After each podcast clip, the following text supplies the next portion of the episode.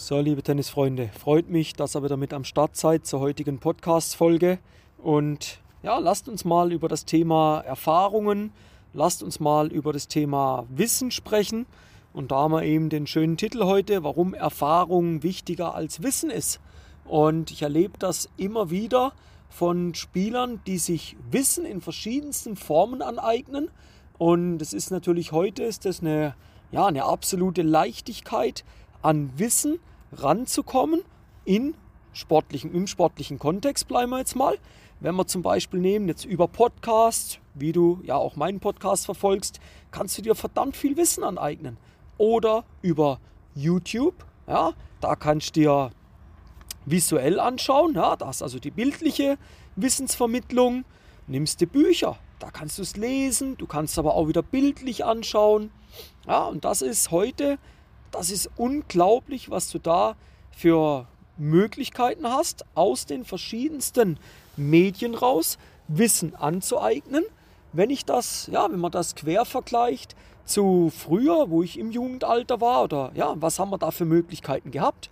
Also da hast du ein Buch gehabt und dann war es das dann kannst du dir nur, hast du dir nur Wissen aneignen können in Form von, äh, ja, dass du es über den Fernseher was angeschaut hast.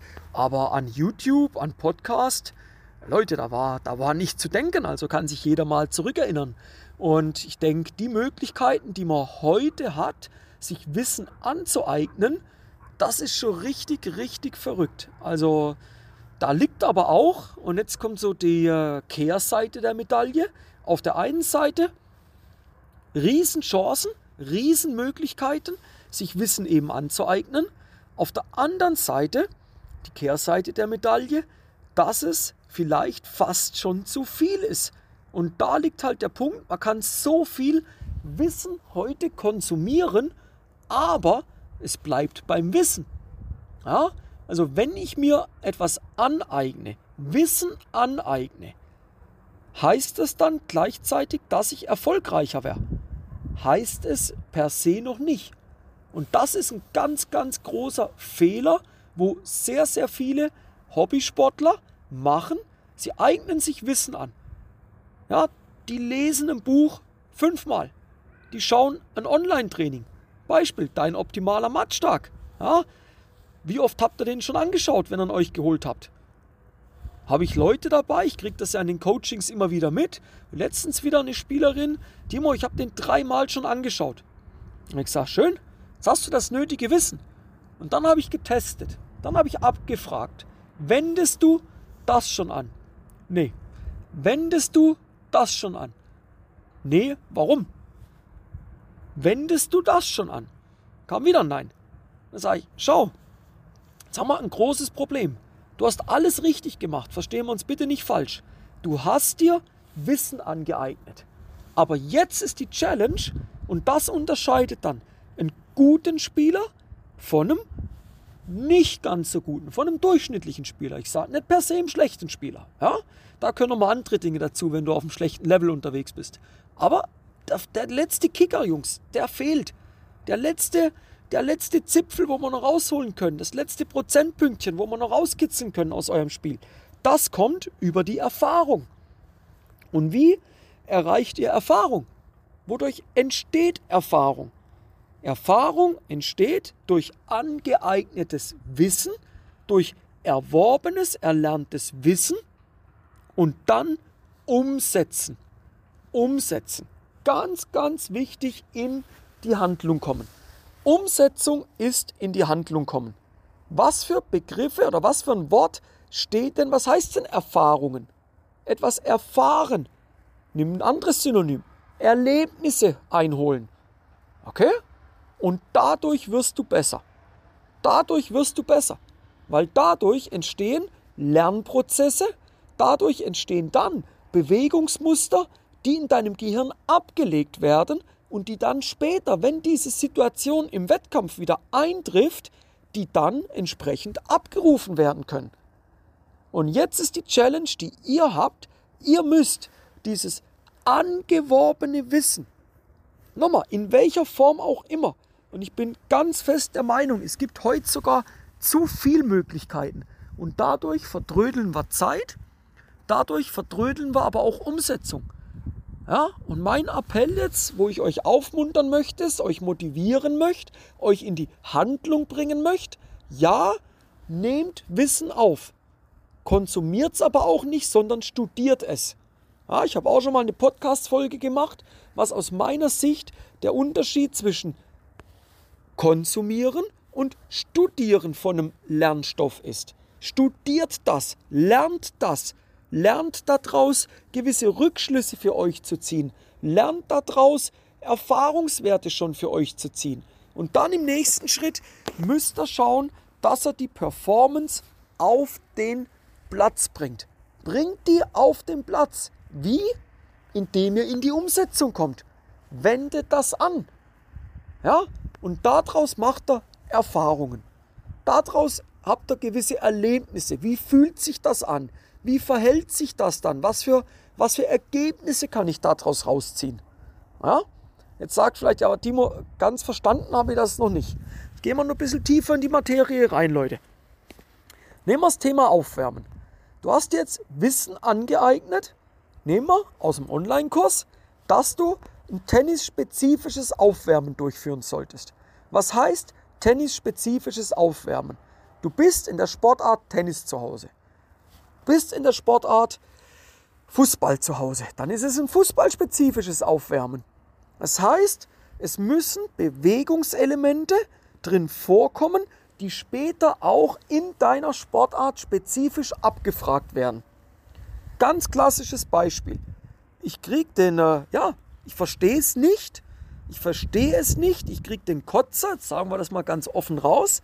Ja, ihr wisst, dass ich Klartext rede. Ich kriege den Kotzer, wenn ich sehe, dass sich Spieler Runden auf dem Platz einlaufen.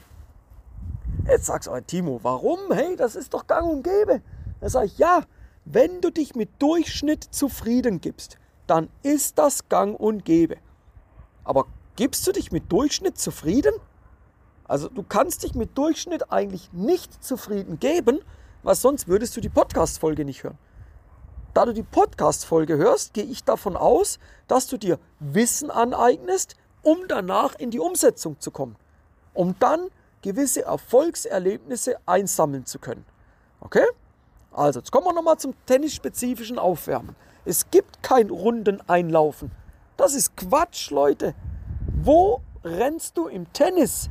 wenn du nachher im Match, in dem Ballwechseln drin bist. Wo rennst du Runden? Habe ich noch nie gesehen. Hast du noch nie gesehen, dass da einer Runden um Platz rennt? Also du wärst der Erste, der das macht. Bist aber auch der Letzte, der das Match gewinnt. Also das musst du dir auch überlegen. Ha? Und ja, jetzt überleg dir doch mal, wie muss also ein tennisspezifisches Aufwärmen aussehen?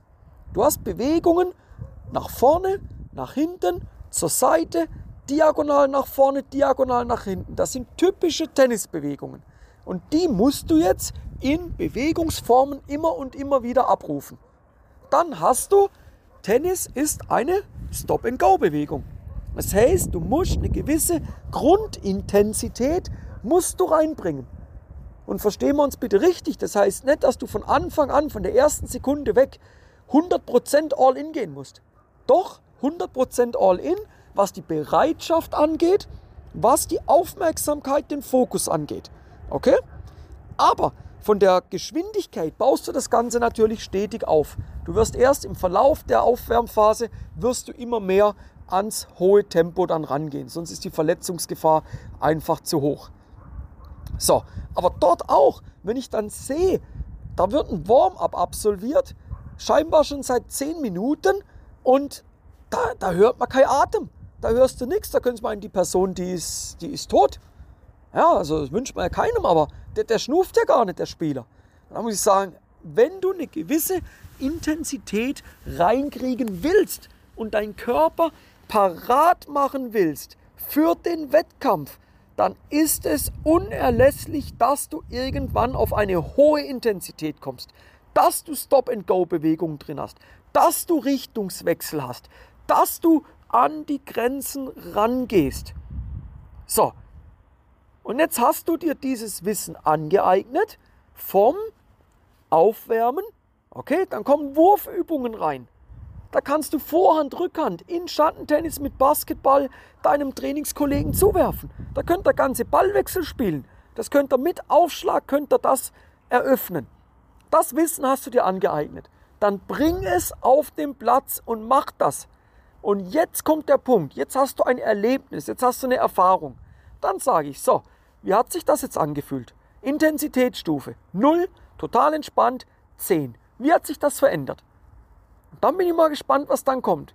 Ja, vielleicht am Anfang eine 5, eine 5,5 und dann aber im Verlauf, Timo, da muss ich schon sagen, du, dann ist das auf eine 7 bis 8 hochgegangen. Sag ich, aha, hoppla. Und was hat das jetzt bewirkt? Wie fühlst du dich jetzt? Ja, ich fühle mich warm, ich fühle, dass mein Körper arbeitet, ich fühle aber auch eine gewisse Bereitschaft, jetzt Gas zu geben. Ich habe das Gespür für die Bewegungen. Sage ich, okay. Und hast du jetzt das Gefühl, bist du bereit, um auf dem Platz die Ballwechsel all in zu gehen? Wirklich alles reinzugeben? Ja, bin ich bereit. Dann sage ich, so, was ist jetzt deine Erfahrung, dein Erlebnis aus diesem etwas veränderten, aber wesentlich intensiveren Tennis-Warm-up? Was ist da deine, deine Erfahrung draus? Und dann, dann müssen Punkte kommen. Ja, also ich, ich sehe den Sinn dahinter. Du musst die Sinnhaftigkeit sehen. Wenn du den Sinn nicht siehst, dann, dann können wir die Übung abbrechen, Leute. Dann könnt ihr zusammenpacken, dann könnt ihr heimgehen. Ja, aber da muss ein Sinn von eurer Seite aus zu sehen sein, warum ihr das Ganze macht. Das ist ganz, ganz wichtig. Und deshalb ist Erfahrung wichtiger als Wissen. Ja, ihr müsst Erfahrungen sammeln. Wenn ihr euch Wissen aneignet, machen wir noch ein anderes Beispiel.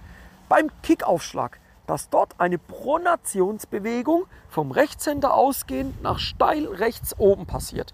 Dass du dort den Ball etwas tiefer, etwas flacher auf Region Hinterkopf anwirfst. Jetzt hast du dieses Wissen. Aber was machst du mit dem Wissen?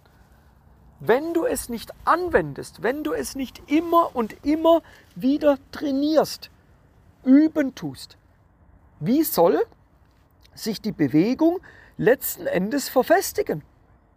Wie soll die sich verfestigen? Wie soll die später, aber unter Drucksituationen, in engen Matchsituationen, 3-3, 30-40, und jetzt willst du das Break nicht herschenken, und jetzt willst du dich auf deinen Kickaufschlag gegen außen verlassen können. Wie soll dein Körper das Ergebnis Kickaufschlag gegen außen abrufen, wenn dieser Bewegungsautomatismus nicht gebildet worden ist? Er wird nicht abrufen können. Er wird nicht abrufen können. Und das ist aber nur das Ergebnis aus den Fehlern, die du im Vorfeld gemacht hast. Den Fehler, den du in einem Schlag spielst, ist immer das Endprodukt. Das ist immer das Endergebnis aus etwas. Und wenn du dir nur Wissen aneignest, wie du die Bewegung spielst, sie aber nie gedanklich durchgehst, Beispiel visualisierst, wenn du sie nie übst, wer von uns heute, könnt ihr mal gerne mal, gern mal eine Nachricht zurückschreiben, wer von uns heute nimmt noch ein Küppel Bälle, Nimmt einen Eimer Bälle und übt 20 Minuten Aufschlag, Beispiel jetzt Kick gegen Außen. Wer macht das? Regelmäßig, einmal die Woche. Da muss mir jetzt keiner kommen, ja, ich mache das dreimal die Woche. Das glaube ich dir nicht. Das glaube ich dir nicht. Das will ich live sehen. Dass du das seit Monaten dreimal die Woche regelmäßig machst. Da gibt es keinen, da lege ich meine Hand ins Feuer. Gibt es keinen. Das macht keiner. Muss auch keiner. Muss keiner machen. Aber mach's mal einmal die Woche. Und das Kontinuierlich. Und was machst du jetzt? Erfahrungen sammeln. Du erfährst, was passiert, wenn du den Ball zu hoch wirfst. Du erfährst, was passiert, wenn du den Ball flacher wirfst. Dass du den Ball dann mehr nach oben wegstreichen kannst. Du erfährst, was passiert, wenn du den Ball zu weit nach rechts wirfst. Du erfährst aber auch, was passiert, wenn du den Ball tiefer, also flacher angeworfen, auf deinen Hinterkopf wirfst. Was passiert dann? Das erfährst du, das spürst du, das erlebst du. Und mit dem Erlebten, das setzt sich in deinem Gehirn in Form von Bewegungsmustern ab. Und das ist so wichtig, um in der Lernstufe das nächste Level zu erreichen, Leute. Das ist matchentscheidend. Das macht am Ende den Unterschied aus. Und da kommt dann halt auch immer nochmal ein Punkt, wo ich sage, und dann seht ihr, wie diese zusammen, dass das alles zusammenhängt. Das sind gewisse Zusammenhänge zu erkennen. Ja, ihr könnt gern mal die Podcast-Folgen mal zurückgehen und schauen, wo ich das Thema gehabt habe, Quantität, also Menge versus Qualität, wie gut man etwas tut. Ja, hört euch die gern mal an und dann hört euch die nochmal an. Wenn du etwas tust und Erfahrungen sammelst, es kommt nicht drauf an, auf die Quantität, auf die Menge, wie oft du das machst. Weil wenn du etwas sehr, sehr häufig tust, aber sehr, ich sage dazu, schlamperhaft machst, also nicht gut ausführst, nicht mit der nötigen Sorgfalt ausführst, was sind deine Erlebnisse? Zu wenig konkrete Erlebnisse wirst du haben. Was aber, wenn du das nur einmal die Woche machst, 20 Minuten, 40 Bälle, mehr nicht, aber mit einer absoluten Aufmerksamkeit, mit einer sehr hohen Lernbereitschaft, mit dem absoluten Willen, die Erfahrungen zu spüren, zu erleben, wie sich das anfühlt, wie sich das Level verändert. Das macht den Unterschied. Ja? Erfahrung ist immer wichtiger als Wissen, Leute. Immer. Okay? Wir werden langsam am Ende der Podcast-Folge. Hat mich gefreut, dass ihr die Folge bis zum Ende gehört habt. Für alle die, wo man noch nicht folgen, wo die Podcast-Folge noch nicht, oder die Pod, den Podcast, nicht die Podcast-Folge, den Podcast noch nicht abonniert haben, dann wird es jetzt höchste Zeit, dass er den abonniert, dass er da immer auf dem Laufenden bleibt, dass er da das nötige Wissen mitkriegt, um dann danach aber auch in die Umsetzung zu kommen. Ja, gerne mal auch Kommentar da lassen, könnt man gerne Nachricht schreiben über die bekannten Kanäle, über Facebook, Instagram, WhatsApp. Wer meine persönliche Nummer hat, könnt man da gerne mal Feedback geben, was er da aus den Folgen für euch mit rausnimmt. Dürft aber auch Anregungen, Kritik, alles erwünscht. Immer raus damit, immer hergeben. Das gibt Futter für die nächsten Podcast-Folgen. Ja, das ist ganz, ganz wichtig. Und in dem Sinn wünsche ich euch eine erfolgreiche weitere Woche kommt in die Umsetzung, folgt mir auf den Kanälen, dass er da den Content nicht verpasst. Und wer näher mit mir zusammenarbeiten will, kann gern mal Kontakt mit mir aufnehmen. Wir haben neu unten in, den, äh, in der Beschreibung haben wir einen Link drin, wo ihr euch ein ja, circa 15 bis 30 minütiges Strategiegespräch mal sichern könnt. Dann können wir uns mal ganz unverbindlich miteinander austauschen, wo du momentan stehst, was deine Ziele sind wo du hin willst. Und dann können wir gucken, in welchem Programm ich dir da weiterhelfen kann. Und würde mich freuen, wenn der ein oder andere von euch das in Zukunft in Anspruch nimmt. Ich gehe davon aus, ihr nehmt das in Anspruch, weil ihr wollt euch ja weiterentwickeln. Und in dem Sinn freue ich mich, dass wir uns in der nächsten Podcast-Folge hören oder schon demnächst mal in einem 1 zu 1 Coaching miteinander direkt arbeiten. Und bis dahin euch gute Trainingseinheiten, viel Erfolg auf dem Platz und wir hören uns in der nächsten Folge. Bis dann, euer Timo von Tennis Tactics.